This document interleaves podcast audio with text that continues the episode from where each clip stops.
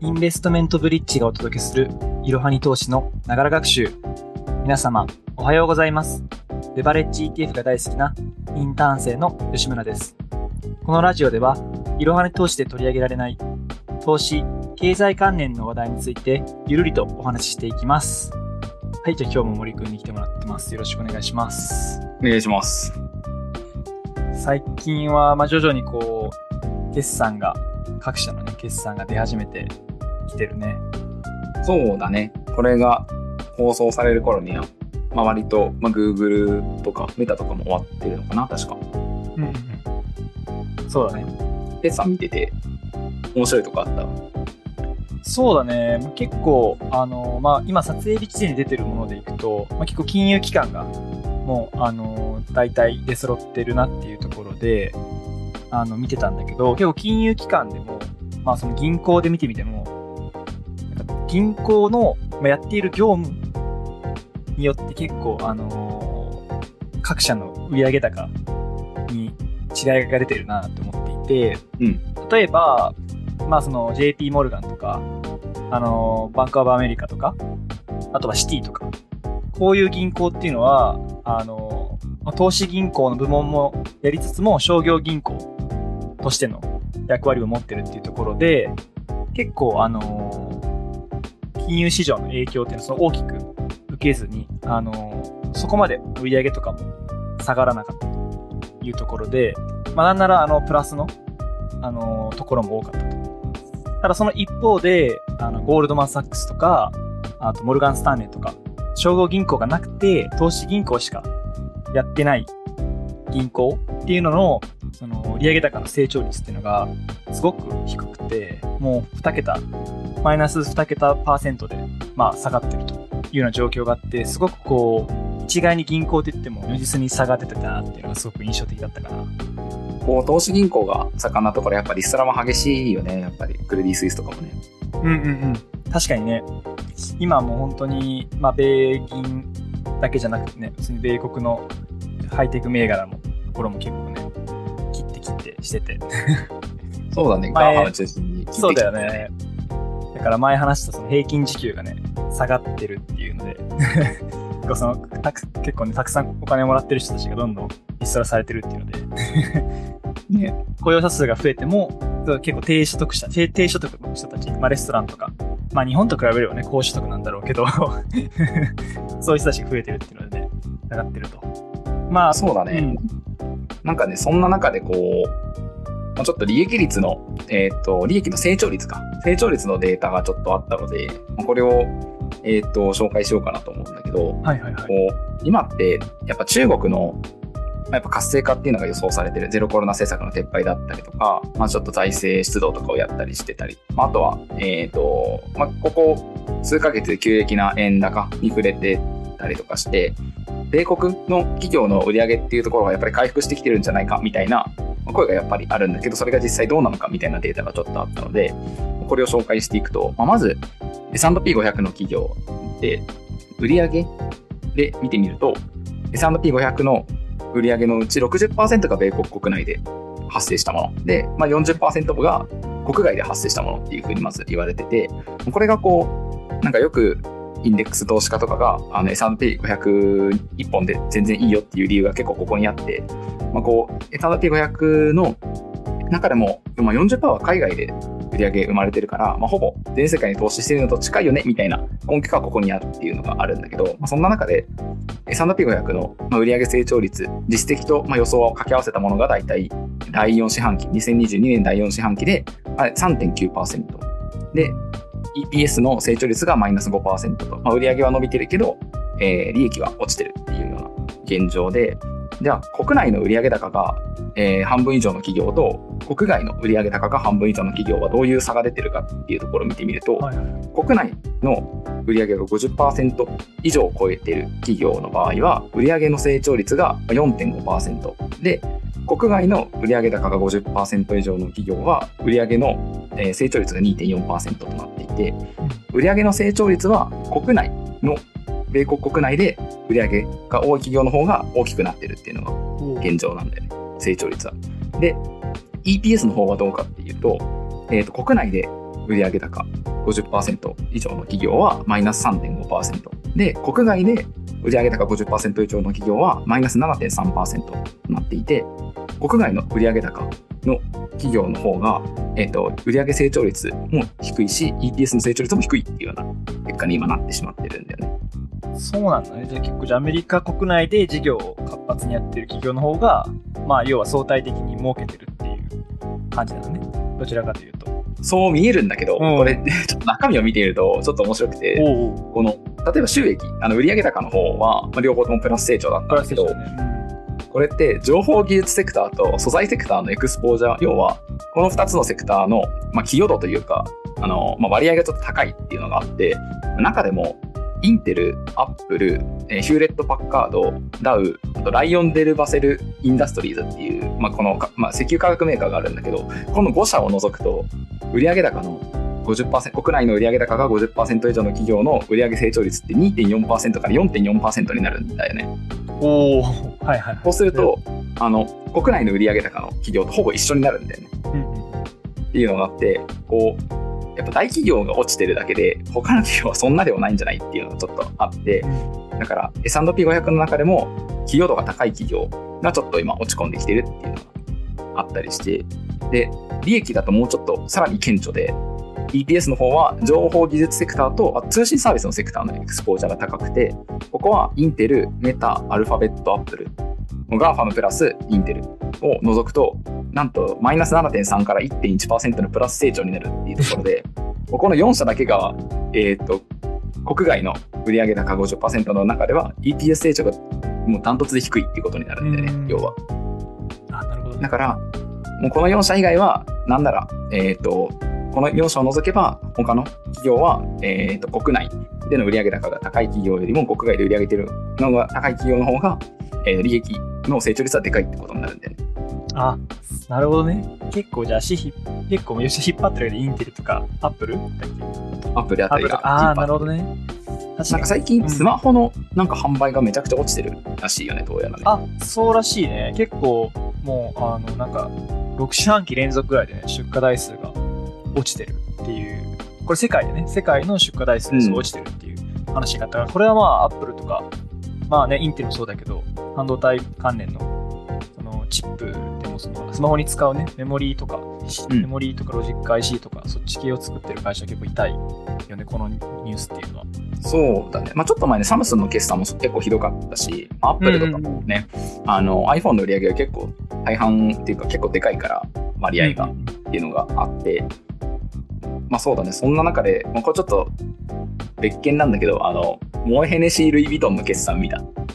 ああ、見た見た。あれ上がってたやつ。ちょっと過去最すごいね過去最高とかね。そうそうそう。売り上げが こう12兆円、日本円で12兆円と YOY で23%、前年同期比23%で、営業利益が3兆円で、前年同期比22%っていう、も半端ないよね、あれ。うインフレとか関係ないしみたいな感じで、うんやっぱブランド力ってすごいなって、やっぱ改めて思ったね、本当こういうのに。うんやっぱり、あのーあれなのかな、まあ、ある意味その投資先としてもね、今までこうやっぱ長年ずっとあるブランド力だから、ブランド力が強いっていうので、なんか投資先としてもね、結構持つ人増えてるんじゃないかなと思ってて。そうだね。もう本当にうんコカ・コーラとかやっぱアップルとかマイクロソフトみたいな大企業っていうかもうブランドがすごい企業っていうのは、まあトヨタも本当そうなんだけど、やっぱり安定してるかな、もう本当に。うんもう普通に、えっと従業員の賃金とか上げられるし、もうその物価転物価を価格に転嫁しても売り上げそんな下がらないもんね。そうだね。まあ、今回その、まあ、ホリデーシーズンっていうのもね、まあ、相まってはいたけど、それでもここまでまさか伸びるとはみんな思ってなかったしね。うんそうだね。だからうんかなりこれはすごいなと思って、ちょっと S&P500 とか入ってないけどね、普通にちょっと面白い決算があったので。確かにね、ちょっと前とか、あの、腕時計とかのすごい需要が高まってて、コロナで腕時計の価格がだいたい平均して2倍ぐらいに今上がってるっていうよううん。な話も出てるから、やっぱそういう形でなんだろう、こう、有形の資産に目に見える自分の家に置いておけるようなアセットにやっぱ投資をするっていうのは、まあそれはやっぱ金は特にそのドルと逆相関があるっていうので、うん。今やっぱりこうドルの力が弱まってるっていう中で、結構こう金だけじゃなくて、実はこうブランドものとかに、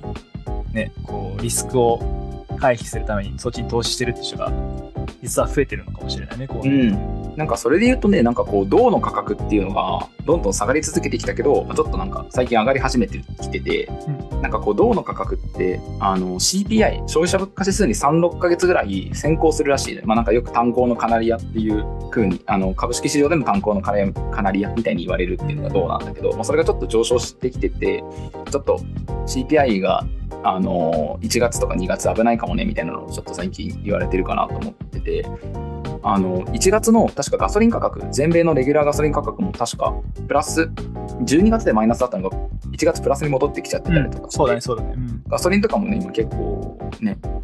また戻ってきちゃってるよね。そうだね、ぼちぼち今戻ってきてて、一回そのね、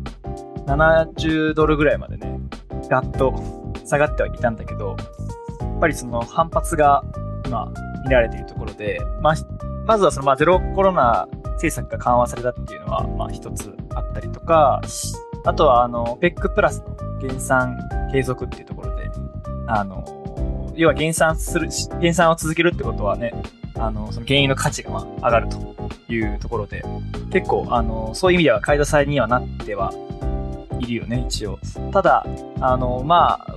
もちろんその、一つ面白いデータがあって、うんそ。の日本総研が出している、まあ、その原油市場の展望っていうのがあって、まあ、それを見ると、あの、この、まあ、WTI、まあ、原油先物の価格見通しでいくと、あの、まあ、上、上振れる余地としては、まあ大体まあ90ドルから100ドルの間ぐらいなんだけど、まあ、下、その、加減を見てみると、もう70ドル切ってるんだよね。60ドル台に入ったりあって、で、まあ、この背景として、やっぱその原油需要っていうのが、一応、あの、前年と比べると、まあ、プラスではあるんだけど、やっぱりこう、減って、そ徐々にその、プラスの幅が減ってきていて、うん。要はこの原油需要の見通しっていうのはこの IEA が出して、国際エネルギー機関が出してるんだけど、まあ、これを見るとやっぱりまだプラスではあるけど、やっぱどんどん需要がやっぱ減ってはきてしまっているっていうところで、あのーここがどう捉えられるかっていう 市場にね、あくまでもまあこれはあの予想だけど、っていうのはちょっと一つ面白いかなとは思ったかな。まあ、あとは、あのーまあ、あとはもう利上げの影響もまあもちろんあるっていうところで、まあ、あとアメリカがその今年今年のね下期に利下げを始めるのかっていうところがまあ焦点になってくるかなっていう。うん、そうだね。なんかこう、S&P500 の PR とかを見てみても、まあちょっと最近やっぱ上がってきてる。EPS の成長率っていうのが落ちてきてる中で PR だけで上がってるかなっていうところがあって、まあ、確かにその原油のところでいくと、まあ、確かにこう今までの価格の上昇っていわゆる供給が絞られまくって要は上がったっていうところがあって、まあ、需要はやっぱうんちょっとずつ落ちてるっていうのはまあなんかこう EV だったりあとは SDGs 的な観点 ESG 的な観点で、まあ、ちょっと少しずつ減らしていこうみたいな流れがあるのかなと思ってて。そうだね。なんか S&P500 企業の中でも大体3、4割今まで決、現時点で決算が終わってて、まあでも、なんか市場は織り込んでるんじゃないかなみたいな動きしてるよね。まあまあ、見てみると。まあそうだね。基本的に、あの、まあそれ、まあ織り込んでるからこそこの原油価格が70までいったのにこう反発してるんじゃないかっていうふうにも捉えられるから、まああとはその、まあ2月、まあその CPI、2月の14日に発表されるまあ CPI で確認していくっていう感じだよね。うん、実際のところ。うん。こうなんか散々こう、やっぱ企業、アナリストの予想が下がってきた中で、まあ、なんか7割ぐらいの企業が EPS の予想が回って、うん。で、売り上げを回ったのが6割くらいかな。でまあマイクロソフトとかは確かガイダンスとかが結構ネガティブになっちゃったりとかして、うん下がったみたいなのもあるんだけど、はいはいはいそれでもなんかネガティブなサプライズをしたところでもなんか上がってるみたいなところが結構あって、もう分かってたよねみたいな感じでうん上がってるみたいなところが結構あるかなと思ってて、割とちょっと楽観的かな、市場はっていう感じがする。うんうんうん。だから、確かに。でもなんかそんな中で、こう、インサイダーの売りの比率っていうのがなんか上がってきてるらしくて、高い水準で推移してるらしくて、まあ要は、とまあ、企業の内部の人たちがまあ株を売り始めてるみたいなのがちょっとあって、まあ、やっぱなんか、今、この株高い、俺らの株高いんじゃないみたいな動きがちょっといろいろ出てきてるのかなっていうところがデータとして現れてて、ちょっと危ないかなっていう気がする、個人的には。ああ、なるほどね。まあ、あとは、あの、アノマリーとかもちょっと面白かったりするよね。この、4月バロメーターとか結構よく言われてるけど、あ1月上がったらその年上がるみたいな結構これ当たってるんだよね、過去見てもね。なんか8割、9割ぐらいね、当たってそうるらしい。そうそう、当たってるらしくて、まあ、当たってなかった時は結構その、まあ、テロがあったりとか、まあ、戦争とか、通貨危機とか、まあ、そういう、うん 世界的にこう、世界の経済にダメージを与えるような事件が起きたっていうのはあるから、まあ、それは仕方ないというか、それは例外的として、意外と当たってるっていうのあるし、あとあの、大統領選の、あの、まあ、周りみたいなのもあるよね。そうだね、なんかこう、ねあれね、中間選挙の年はあ、そうそうそうそうそう。差があるけど、前年、大統領選の前年はこう、アピールしまくるから上がるみたいなのがある。そうそうそうそう。結構だからあんまりこう不人気のまあ増税とかね、歳出削削減とかの話は、まあその中間選挙の年に、まあ言う、まあ、2年目で言って、その3年目以降はまあちょっとこう、まあ、次のね、あの、大統領選に向けて、もう一回、あの、再選できるように、こう、いいことを消費者とか、うん国民に向けてね、プラスのことを言いがちだから、それでも、そういうのもちょっと影響としてあるから、まあ、そういうの考えたら、もしかしたら今年の相場は、まあ、一番はやっぱり、利上げ動向にはなってくるけど、あの、結構期待できるかもしれないね。去年と比べたら。まあそうだね。もうさすがに今年は個人的にはプラス成長で終わると思う、あ、プラスで終わると思うんだけど、なんだろうね、3、4、第2四半期あたりがそこで、まあそこからこう年末にかけて上がっていくみたいなパターンじゃないかなって思うけどね、なんか利下げを示唆できるのがそこら辺かなって思ってる FOMC の時期的に見て、うんなんか今だとまだちょっと CPI ぶり返しそうな感じするから、パウエルさんもハットにはなりづらいんじゃないかなっていうのはうん思う。まあ、このラジオが出るのは FOMC 終わった後だからちょっとあんまり言っても仕方ない。そうだね。そこはちょっとまあ、ぜひそれを受けてまた来週もね、皆さんに聞いていただければというふうに、はい、思います。そ こで、FOMC とか、まあ、大 GAFA 決算含めてまたお話しできればと思いますので、はい、楽しみにしていてください。お話しした内容は、情報提供を目的としたものであり、過去の実績、予想、見解、将来の成果を示唆あるいは保証するものではございません。投資のご判断はご自身でしていただくようお願いいたします。